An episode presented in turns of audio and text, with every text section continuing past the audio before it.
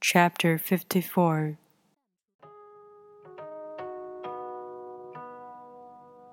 Whoever is planted in the Tao will not be rooted up.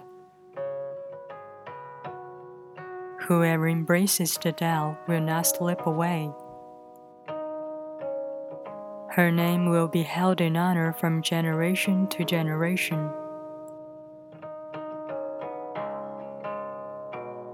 Let the Tao be present in your life and you will become genuine.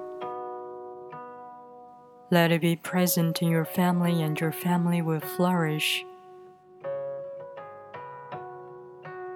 Let it be present in your country and your country will be an example to all countries in the world.